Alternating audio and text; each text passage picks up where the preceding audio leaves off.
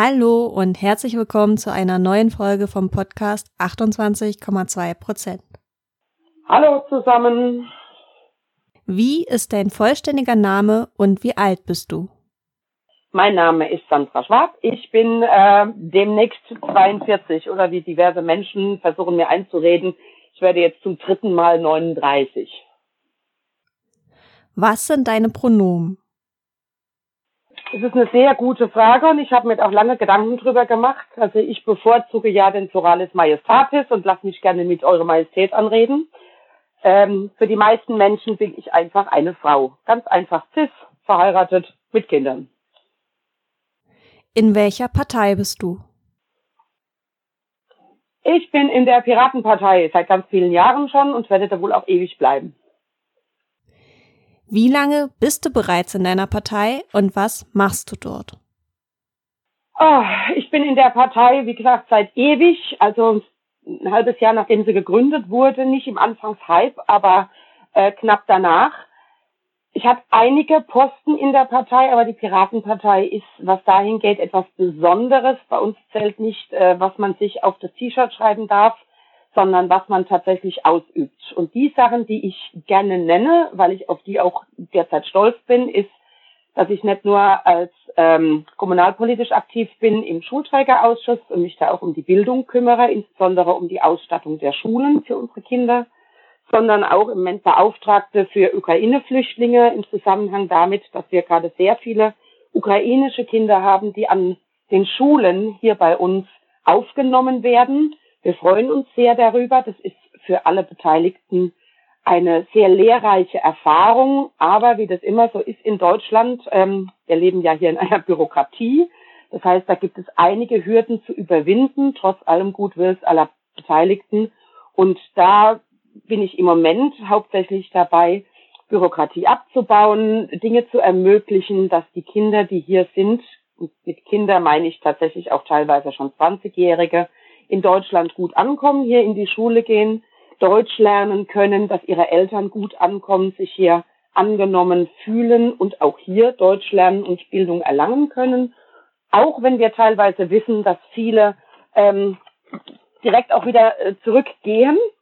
Wir haben das auch schon ausgeweitet. Also ich kümmere mich hier nicht nur um die Ukraine, sondern ich kümmere mich um eigentlich alle Migranten, die hier irgendwie im Zusammenhang mit Schule und mit Bildung Beratung oder Hilfe brauchen. Warst du bereits vor deinem Parteiantritt politisch aktiv? Wenn ja, wie? Ich war nie in einer Partei vor den Piraten. Ich glaube, politisch aktiv ist man immer. Ich bin Geschichtslehrerin und da entwickelt man automatisch eine Affinität zur Politik. Politik von Politäa ist ja die Sache, die uns alle angeht, auch die Sache der Gemeinschaft ich glaube, es kann gar keine Person geben, die unpolitisch ist. Die viele wissen wohl nicht, dass das, was sie tun, tatsächlich Politik ist oder gehen nicht die Wege, die man allgemein mit Politik assoziiert. Das heißt, ja, ich war immer politisch. Ich habe mir immer eine Meinung gebildet. Ich bemühe mich, diese Meinung auf Fakten basieren zu lassen. Aber in die Partei eingetreten oder in eine Partei eingetreten bin ich tatsächlich erst ähm, in die Piratenpartei, weil ich damals ein Schild gesehen habe, auf dem stand, trau keinem Plakat, informier dich selbst. Und ich dachte, ja, das ist mein politisches Motto eigentlich. Was hat dich politisiert? Wie eben schon angedeutet, ähm, dieses Plakat hat mich dazu gebracht, in diese Partei einzutreten. Politisiert ist schwierig für mich äh, zu greifen. Wie gesagt, ich glaube, es gibt keinen Menschen, der nicht politisch ist, auch wenn das nicht jeder ähm, mit diesem Begriff benennen würde. Bei mir ging es darum, wir leben in einer Gemeinschaft. Keiner von uns ist einzeln. Wir sind alle keine Eremiten, die in einer Höhle wohnen, sondern wir leben gemeinsam. Und Politik bedeutet, dass wir gemeinsam einen Weg finden müssen, miteinander umzugehen. Und wie immer wird dabei gestritten, es wird sich geärgert, es werden Regeln gemacht, es werden auch Regeln gebrochen, es müssen Konsequenzen festgesetzt werden, wenn jemand die Regeln bricht und ähnliches. Und deswegen würde ich sagen, das Leben selbst hat mich politisiert. Was hält deiner Meinung nach nicht männliche Personen davon ab, sich parteipolitisch zu engagieren? Ich bin der Meinung, dass ähm, nicht männliche Personen, Frauen jeder Couleur oder auch Menschen, die sich selbst ähm, nicht als Frauen bezeichnen, sondern als was anderes bezeichnen, ähm, ticken meistens anders als Männer, um es mal so zu sagen, oder andersrum gesagt die meisten Leute in der Politik sind Männer und zwar ganz oft alte weiße Männer mit viel Ellenbogen. Das Problem, das ich sehe, ist, dass in solchen Gesellschaften bilden sich so Führungseliten und in diesen Führungseliten herrscht ein ganz rauer Ton, ganz oft. Ich erlebe das sowohl in meinem Beruf als auch privat und im Umfeld und auch in der Partei, wenn auch nicht in der Piratenpartei, das ist eine ganz andere Geschichte. Aber an sich in der Politik, im Stadtrat erlebe ich das ganz oft, dass ähm, fast schon ein toxisches Arbeitsklima herrscht, dass es oft nicht darum geht, gemeinsam an einem Strang zu ziehen, sondern es geht ganz oft darum, sich selbst, manchmal auch seine eigenen Themen, seine eigene Partei in den Vordergrund zu stellen. Und das ist nicht mein Ziel. Mein Ziel ist ja, die Sache zu erreichen. Mir ist es letztendlich auch egal, welcher Name darunter steht, solange die Sache an sich gut ist so wie mir geht es da auch ganz vielen Frauen, sorry, ich benutze weiterhin das Wort Frauen, ähm, wobei ich das so definiere, dass Frau jeder ist, der von sich sagt, er sei eine Frau, der ist bei mir eine Frau, ich prüfe das auch nicht nach. Ähm, ganz viele dieser Frauen sagen, sie tun sich das nicht an. Sie können zwar vielleicht mehr erreichen in diesen Führungspositionen, aber man gibt dafür zu viel und man muss manchmal, um in diese Position zu kommen, etwas aufgeben, das einen selbst ausmacht. Man muss ganz oft bösartige Dinge tun, die man eigentlich nicht tun will. Und wenn man nicht die Ellenbogen ausfährt, wenn man nicht gegen andere geht, wenn man nicht sich selber in den Vordergrund spielt, dann kriegt man manche Positionen einfach überhaupt nicht. Und dann ist die Frage, passe ich mich an, spiele ich nach diesen Regeln, um hochzukommen, oder tue ich das nicht? Und ich persönlich würde festmachen, dass die meisten Frauen nicht nach diesen Regeln spielen wollen und sich dann ein anderes Betätigungsfeld suchen, in dem sie sich nicht so verbiegen müssen. Warum engagierst du dich ausgerechnet in deiner Partei? Meine Partei, also die Piratenpartei an sich, ist was Besonderes. In der Piratenpartei geht es um die Sache von Anfang an und immer noch, nicht immer bei allen Personen, aber tatsächlich überwiegend. Ich habe in der Piratenpartei schon viele Dinge erlebt. Ich habe auch schon Streit, ich habe auch schon Wut und Zorn erlebt. Aber ich habe zum Beispiel noch nie erlebt, dass ich von anderen Menschen dumm angemacht wurde, weil ich etwas nicht weiß. Und ich weiß viele Dinge nicht. Und gerade bei den IT-affinen Piraten weiß ich sehr viele Dinge nicht. Und ich frage nach und ich bekomme Antworten. Ich bekomme Hilfe angeboten, ich bekomme nicht nur gesagt, ah, musst du jetzt selber lesen. Nein, ich krieg wirklich gesagt, hey du, ich erkläre dir, was ein lokal basierter DNS-Server ist. Und ich sage, hey, geil, das passiert mir so selten, dass jemand meinem Unwissen auf einem Fachgebiet einfach mit Freude begegnet. Außerdem muss ich sagen, bei den Piraten ist das Geschlecht völlig egal. Ich habe noch nie erlebt, dass ich als Frau irgendwie dumm angemacht oder angegraben oder belästigt wurde. Ähm, die meisten nehmen gar nicht wahr, dass ich eine Frau bin, was eben auch daran liegt, dass wir sehr oft übers Internet zusammenarbeiten, über diverse digitale Tools zusammenarbeiten, jeder sich sein Nickname selbst gibt. Und es ist ja meine Entscheidung, ob ich da heiße Hexe als Nickname nehme oder ob ich einen neutralen Namen nehme. Ich kann da als Perikles reingehen und keiner würde nachfragen, warum, es sei denn, der andere hat Altgriechisch studiert und dann hätten wir bestimmt eine interessante Diskussion miteinander. Also es geht ganz vielen Piraten um die Sache und ganz wenig um die Person, die hinten dran steht. Und das empfinde ich für meine Politik als sehr befreiend. Was sind deine persönlichen politischen Kernthemen? Mein absolutes Kernthema ist Bildung. Bildung in jeglicher Hinsicht. Nicht nur, dass ich von Beruf Lehrerin bin und außerdem Kinder habe. Ich bin der Meinung, dass Bildung das ist, was uns unterscheidet von ähm, anarchischen, bösartigen. Brutalos ich bin der Meinung, dass sich alles Böse auf dieser Welt vermeiden lässt mit Bildung, und zwar nicht Bildung im Sinne von zwei plus zwei ist äh, vier, auch wenn das nicht schade, das zu wissen, sondern Bildung im Sinne von, ich lerne, ich frage nach, ich bekomme Antworten, ich werde ermuntert, immer weiter zu fragen, mehr Leute, mehr Stoffe, mehr Motive, mehr Bücher, aber auch mehr Geschichten, mehr Geschichte kennenzulernen. Bildung ist etwas, das als Grundbedürfnis des Menschen einen ganz hohen Stellenwert hat und das leider nicht, meines Erachtens nicht so ernst genommen wird, wie man das eigentlich müsste. Und das ist etwas, was mir in Deutschland überhaupt nicht gefällt. Jedes Kind geht in die Schule, ganz viele Erwachsene sind in Fort- und Weiterbildungen.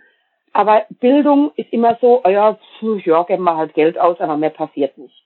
Und ich rede da nicht nur über die berühmten schmutzigen Schulklos und glaubt mir, ich habe sie gesehen, die schmutzigen Schulklos und war, wäre lieber in den Vorgarten vom Nachbarn gegangen, als dieses Klo zu benutzen, sondern es geht mir darum, dass man Angebote macht, dass man im Kindergarten anfängt, vom Kindergarten anfängt zu sagen, hey, hier ist ein Museum, hier ist ein Workshop, hier ist, hier sind Elternkurse, komm vorbei, mach mit, hab Spaß, lerne was dazu. Und das finde ich darf auch nicht kosten, in dem Sinne, dass die Leute bezahlen müssen und je mehr Geld man ausgeben kann, desto mehr Bildung bekommt man, sondern ich finde, als Gesellschaft ist es unsere, unsere aller Aufgabe, dafür zu sorgen, dass jeder so viel Bildung und auch so differenzierte Bildung erhält, wie es irgend möglich ist, weil diese Bildung immer allen zugute kommt. Gebildete Menschen fangen weniger Streit an, sie greifen seltener zu den Fäusten, noch seltener auch zu Bomben, auch wenn das leider global gesehen nicht so ganz stimmt. Aber gebildete Menschen sind eher bereit, sich auch die Gegenseite anzuhören, zu sagen, hey, wir finden eine Lösung irgendwo, weil sie einfach viel zu neugierig sind auf das andere. Und man hat ja, man greift ja an, wovor man Angst hat. Und man hat Angst vor dem, was man nicht kennt. Wenn man also viele Dinge kennt, hat man viel weniger Angst davor und greift sie im Idealfall gar nicht mehr an. Und das wäre ein wunderschöner Traum, an dem ich weiterhin stur festhalte, auch wenn alle sagen, das kannst du nicht.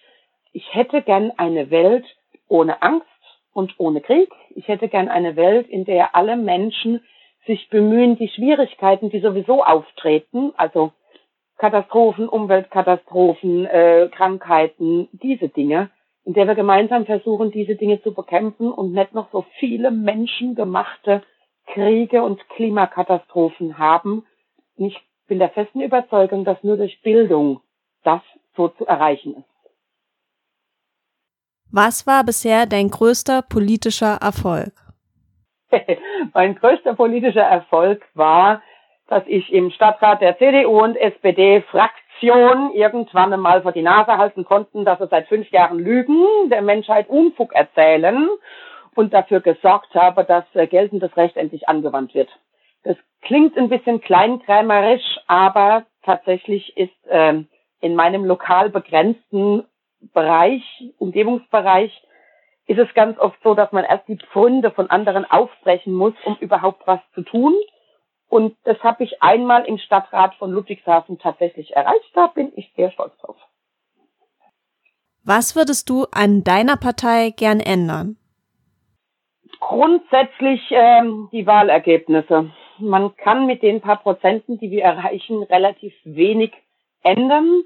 Ich glaube nicht, dass wir regieren sollten oder auch regierungsfähig wären, aber ich wäre gerne so irgendwo bei stabilen acht bis zehn Prozent, um A, Zünglein an der Waage zu spielen, wenn andere Parteien sich nicht entscheiden können. Zum anderen aber auch, weil man dann eine ganz andere Stimme hat. Und für äh, Piraten geht es ja weniger darum, dass wir Gesetze machen oder Gesetze unbedingt verhindern. Uns geht es darum, dass wir davon erfahren und alles, was wir erfahren, transparent so weitergeben, dass jeder sich ein Bild davon machen kann. Deswegen so mit acht bis zehn Prozent wäre ich unglaublich äh, zufrieden. Dann könnten wir tatsächlich für politische Transparenz sorgen und vielleicht trotzdem den ein oder anderen Unfug einfach verhindern. Was machst du, wenn du nicht in deiner Partei arbeitest? Ich bin von Beruf Lehrerin habe mir einen Aussiedlerhof gekauft, äh, dort einiges an Gelände, so Bäume, Tomaten, Gewächshaus. Äh, also ich gärtner da ganz viel, wobei man kann es nicht unbedingt gärtnern. Ne? Also ich verwalte meinen grünen Dschungel vor der Haustür.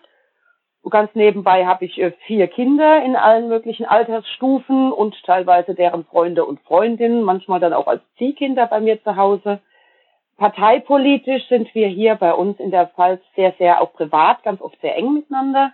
Das heißt, ich äh, bin auch da immer wieder am Netzwerken in der Partei, aber auch überparteilich in unserer Fraktion zum Beispiel. Und wenn ich dann noch irgendwo ein bisschen Zeit habe, dann äh, findet ihr mich auf meinem kleinen Sessel hier in der letzten Ecke, wo ich irgendeins meiner äh, Bücher lese. Ich habe so eine kleine Bibliothek von so 6.000 Büchern und sitze dann da in der Ecke und träume mich in fremde Welten weg. Worauf bist du stolz?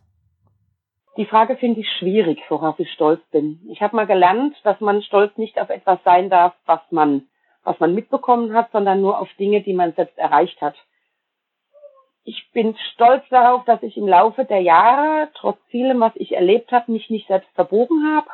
Ich bin stolz darauf, dass ich trotz einiger Widrigkeiten, die einem mal so als Vollzeitmutter und ähm, äh, insgesamt in der Ausbildung zum Lehrer widerfahren, dass ich da eben nicht den Mainstream gegangen bin, sondern weiterhin gesagt habe, nee, ich mache das so, wie ich das für richtig halte. Und ich bin tatsächlich sehr, sehr stolz darauf, immer noch gerne und ähm, voller Begeisterung morgens in die Schule zu gehen, um einem Haufen Kindern zu erklären, dass man Satzanfänge immer noch groß schreibt und sich da seit gestern nichts geändert hat. Hast du Vorbilder? Wenn ja, welche? Vorbild ist schwierig. Also ich würde als Vorbild gerne meine Oma nennen, die tatsächlich äh, gearbeitet hat, die ähm, nach dem Krieg eine Ausbildung gemacht hat, immer gearbeitet hat, trotz Kinder, bis zum Schluss auch gearbeitet hat, dann in Rente ging und sich dann mal kurz die Welt angeguckt hat und irgendwie nicht mehr nach Hause kam. Aber Vorbild ist da einfach schwierig zu sagen. Literarische Vorbilder habe ich mehrere, aber das sind alles Romanfiguren. Also ich finde, die Rote Zora ist ein unglaublich tolles Vorbild, wenn es darum geht, zu sich selbst zu stehen und für das zu kämpfen, an das man glaubt. Ich finde, Ronja Räubertochter ist ein fantastisches Vorbild, wenn es darum geht, seine eigenen Ängste zu erkennen und zu überwinden. Und bei allem anderen ein riesengroßes Vorbild ist mir Marion Zimmer Bradley, die jetzt leider verstorben ist vor einigen Jahren, die eine wunderbare, riesengroße Welt erschaffen hat, wenn auch eine fiktive, aber sie hat eine Welt erschaffen, die Dark-Over-Welt. Und bevor sie gestorben ist, hat sie nicht gesagt, das ist meins, das ist mein Vermächtnis, ich behalte das. Nee, Sie hat eine Kommission aus jungen Autoren einberufen und hat gesagt, so, wenn ihr schreiben wollt in dieser Welt, ich habe eine Welt für euch erschaffen, kommt, schreibt sie weiter und lest sie weiter. Und das finde ich so einen wunderschönen Ansatz, dass man es eben nicht nur auf sich selber guckt, sondern dass man was Tolles macht und es dann einfach allen anderen schenkt. Was ist für dich Feminismus? Feminismus ist ein mittlerweile fast schon verschrieener Kampfbegriff, der unglaublich schwer zu definieren ist. Für mich bedeutet Feminismus im positiven Sinn, dass ich immer gerne Frau war und auch gerne Frau bin, dass ich das niemandem verwehren möchte, Frau zu sein und auch für sich selbst zu definieren, was Frau ist. Feminismus positiv heißt für mich, dass man als Mädchen sich wohlfühlen darf und soll, dass man gern Mädchen sein darf, dass man sich nicht unterdrücken lassen soll, dass man nicht beigebracht bekommen muss, ha, du musst leise und still und demütig sein, du musst machen, was äh, der Mann, der Lehrer, irgendjemand anderes sagt, sondern dass man den Mädchen beibringt, sei frech, sei wild. Natürlich auch, denk darüber nach, was du anstellst, denk darüber nach, wen du verletzen könntest, ähm, überlege dein Verhalten, reflektiere dein Verhalten und ändere es, wenn du feststellst, es ist nicht in Ordnung, aber es bedeutet vor allem auch, sich nicht unterkriegen zu lassen, weil man ja leider sagen muss, auch historisch gesehen, wir reden uns als Deutsche immer gern schön, dass wir ähm, äh, so weit sind mit Gleichstellung der Frauen. Bei uns werden ja Frauen nicht unterdrückt. Ja, das ist so überhaupt nicht wahr. Schaut man sich mal die Gender Pay Gap an, schaut man sich an, wann Frauen ähm, ein eigenes Konto haben durften das ist äh, zu meinen Lebzeiten sogar noch geschehen. Schaut man sich an, dass jetzt vor ein paar Jahren die Vergewaltigung in der Ehe strafbar wurde. Das sind so Sachen, wo ich mir denke, Leute, ähm, Feminismus heißt nicht, dass die Frau jetzt äh, besser ist als der Mann. Feminismus heißt, eine Frau ist etwas anderes als ein Mann, aber sie ist gleich wert. Und das muss jetzt noch in den Köpfen der Menschen und insbesondere auch teilweise der Frauen selbst ankommen. Insofern wäre für mich ein positiv konnotierter Feminismus, Frauen in ihrem Selbstbild zu stärken und sie nicht im Gegensatz, sondern ähm, als, als Gegenstück zum Mann und zu allem anderen, was da noch existieren mag, zu sehen. Und das bedeutet für mich auch, dass Frau nicht unbedingt an eine geschlechtliche Identität und auch nicht unbedingt an eine biologische Identität gebunden ist, sondern dass ich der Meinung bin, wer Frau ist, wer mir sagt, ich bin eine Frau, der ist eine Frau. Punkt. Siehst du dich als Feministin? Teilweise. Also ich habe in meinem Beruf habe ich sehr oft mit Mädchen zu tun und ich arbeite an einer Brennpunktschule. Ich habe sehr viele Kinder mit Migrationshintergrund und auch einige Kinder, die ähm, jetzt einen Schleier tragen. Ich habe da für mich meine Schwierigkeiten damit. Ähm, nicht mit dem Schleier an sich, das wäre mir eigentlich egal, aber ich habe ein Problem mit der Idee, die dahinter steckt und muss da immer wieder auch für mich selbst reflektieren und überlegen, wie ich damit umgehe. Ich habe kein Problem damit, wenn ein Kind selbstbestimmt sagt, ich möchte einer bestimmten Religion angehören oder ich will mit 19 heiraten und Kinder kriegen. Das ist in Ordnung, solange ich davon ausgehen kann, dass dieses Kind das aus freien Stücken tut und nicht indoktriniert wurde. Aber wie kann ich denn das sicherstellen? Wie kann ich denn davon ausgehen? Insofern ist mein Auftrag auch hier wieder Bildung. Ich versuche den Kindern ein positives Selbstwertgefühl zu geben.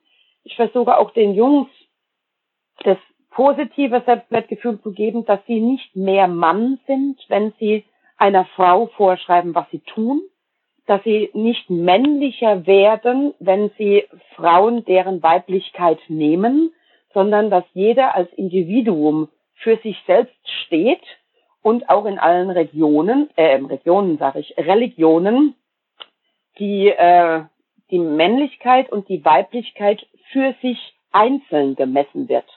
Und da sehe ich mich tatsächlich ein bisschen als Beauftragte auch im Sinne des Feminismus, ich stärke die Mädchen, wenn sie eigene Ideen haben, eigene Ansätze haben und selbst etwas wollen, aber vor allem bringe ich sie dazu, zu reflektieren, will ich das oder will das irgendjemand um mich herum oder ist es die Kultur, in der ich eben tagsüber lebe?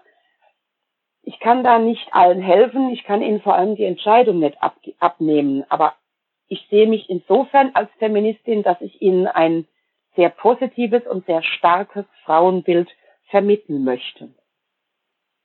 Wurdest du in deiner politischen Laufbahn schon einmal wegen deines Geschlechts anders behandelt als männliche Kollegen? Tatsächlich wurde ich in meiner politischen Laufbahn einige Male ähm, anders behandelt. Das liegt, also muss vorausschicken, nicht in der Piratenpartei, aber kommunalpolitisch war das einige Male der Fall. Ich habe einige Male auch gehört, ah ja, wir machen dann den Termin dann, dann. Ach ja, Frau Schwab, können Sie denn dann? Sie haben doch kleine Kinder. Ich habe dann rotzfrech zurückgefragt, hm, können Sie? Ihr Sohn ist fünf. Und dann kam, ja, meine Frau kümmert sich. Und dann habe ich gesagt, sehen Sie, mein Mann kümmert sich. Aber ich muss das immer wieder tun. Ich muss das auch immer wieder sagen. Ähm, einmal mit der Kinderbetreuung, aber auch, ähm, wenn es darum geht, ah ja, wir benutzen jetzt kam letztens einer. Wir benutzen jetzt ein, ein neues Tool, wir benutzen jetzt ein CryptPad. Können Sie damit umgehen? Habe ich mal ganz kurz die Augenbraue hochgezogen und habe gesagt, wissen Sie, Herr, so und so, wir Piraten können das. Also es ist tatsächlich so, dass Frauen beim Thema Kinderbetreuung, beim Thema Technik, übrigens auch beim Thema Autofahren, Motorradfahren etc. gerne mal anders behandelt werden. Ich habe gelernt, damit äh, hochgezogenen Augenbrauen sehr böse zurückzubeißen und auch durchaus mal zu sagen, also wissen Sie, wenn Sie einen Parkplatz direkt vor der Haustür haben, dann nehme ich das selber auch für mich in Anspruch, dann brauche ich bitte jetzt auch einen Parkplatz. Und wenn ich dann komische Antworten kriege, schieße ich einfach zurück. Ich muss aber auch sagen, dass sich meine Umgebung da recht schnell dran gewöhnt hat und mittlerweile das einfach nicht mehr so oft aufs Tapet kommt. Es brauche man da tatsächlich ein paar Frauen, die ein bisschen beißen. Welche Frage oder Floskel begegnet dir im politischen Kontext immer wieder, die du nicht mehr hören kannst? Die Floskel, ja, das liegt am Geld. Das können wir nicht machen, das ist nicht im Budget. Irgendwas ist zu erledigen, irgendwas muss gemacht werden und jedes Mal ist die Antwort, das liegt nicht im Budget. Und dann haben wir ein paar Milliarden für die Bundeswehr, ein paar Millionen extra für irgendeinen anderen Etat. Letztens wurde im kompletten Etat sich verrechnet um eine Million. Also ich habe auch gesagt, meine Kontonummer könnt ihr haben, überweist die Million doch mir, wenn ihr sie verloren habt. Für mich ist das sehr viel Geld. Und ihr wisst gar nicht, wie viele Schultoiletten ich sanieren lassen kann von dieser einen Million. Deutschland ist ein ziemlich reiches Land. Und wenn man wirklich Geld haben möchte, wenn einem ein Thema wichtig ist, dann kann man auch dieses Geld entweder umschichten oder generieren. Insofern ist die Floskel, ja, dafür haben wir kein Geld, dafür ist kein Geld da, das, was mich am allermeisten ankotzt, insbesondere im Bildungssektor. Was sind deine politischen Ziele für die nächsten Jahre? Politisch würde ich gern erreichen, a, dass die Piraten die berühmten acht bis zehn Prozent erreichen. Ich weiß, es ist utopisch, aber es heißt ja auch Ziele und nicht realistische Anwandlungen. Politisch würde ich gern tatsächlich erreichen, den Gender Pay Gap zu ändern. Auch das werde ich auf lokalpolitischer Ebene höchstwahrscheinlich nicht erreichen. Aber lokalpolitisch möchte ich erreichen, dass mehr ähm, Schulen korrekt ausgebaut werden. Und zwar nicht nur, wir stecken irgendwo Geld in irgendwelche Smartboards, die kein Mensch benutzt, ich hätte gerne mehr Sprachkurse für Kinder, die kein Deutsch können, egal ob hier geboren oder nicht. Ich hätte gerne mehr Sprachkurse auch für die Eltern dieser Kinder, egal woher sie kommen und wie lange sie hier schon leben. Und ich hätte gerne mehr äh, Einbeziehung der Eltern insgesamt in das komplette System Bildung weil die Eltern ja den anderen Teil des Erziehungsauftrags übernehmen. Und ich glaube, dass wir das als System alleine gar nicht hinkriegen. Wir müssen die Eltern dabei haben, sonst wird es nicht. Die Ziele stehen auch ziemlich gut zu erreichen. Einiges haben wir schon geschafft, zumindest hier in äh, Ludwigshafen, aber auch in Mainz und in anderen Orten in Rheinland-Pfalz habe ich auch schon mitbekommen, dass es auf lokalpolitischer Ebene immer wieder funktioniert und wir das hinbekommen. Was möchtest du unseren HörerInnen noch mitteilen? Ich würde gern allen mitteilen, die das hören. Ihr habt ja einen Grund, warum ihr das hört. Wir Frauen, wir sind die Hälfte der Menschheit. Wir sind nicht weniger wert, wir sind nicht mehr wert als irgendwelche Männer, wir sind nur anders. Und ich will auch nicht sagen, dass wir schlechter sind. In manchen Teilen sind wir besser. Ihr müsst euch bloß mal die Spaghetti von meinem Mann angucken. Das heißt, wir können das, was wir können, das stellen wir nicht unter den Scheffel. Ich fände es toll, wenn wir alle miteinander einfach auf uns selbst gucken und sagen, das kann ich und das möchte ich jetzt auch tun. Ja, dann vielen Dank. Sehr gerne. Thank you.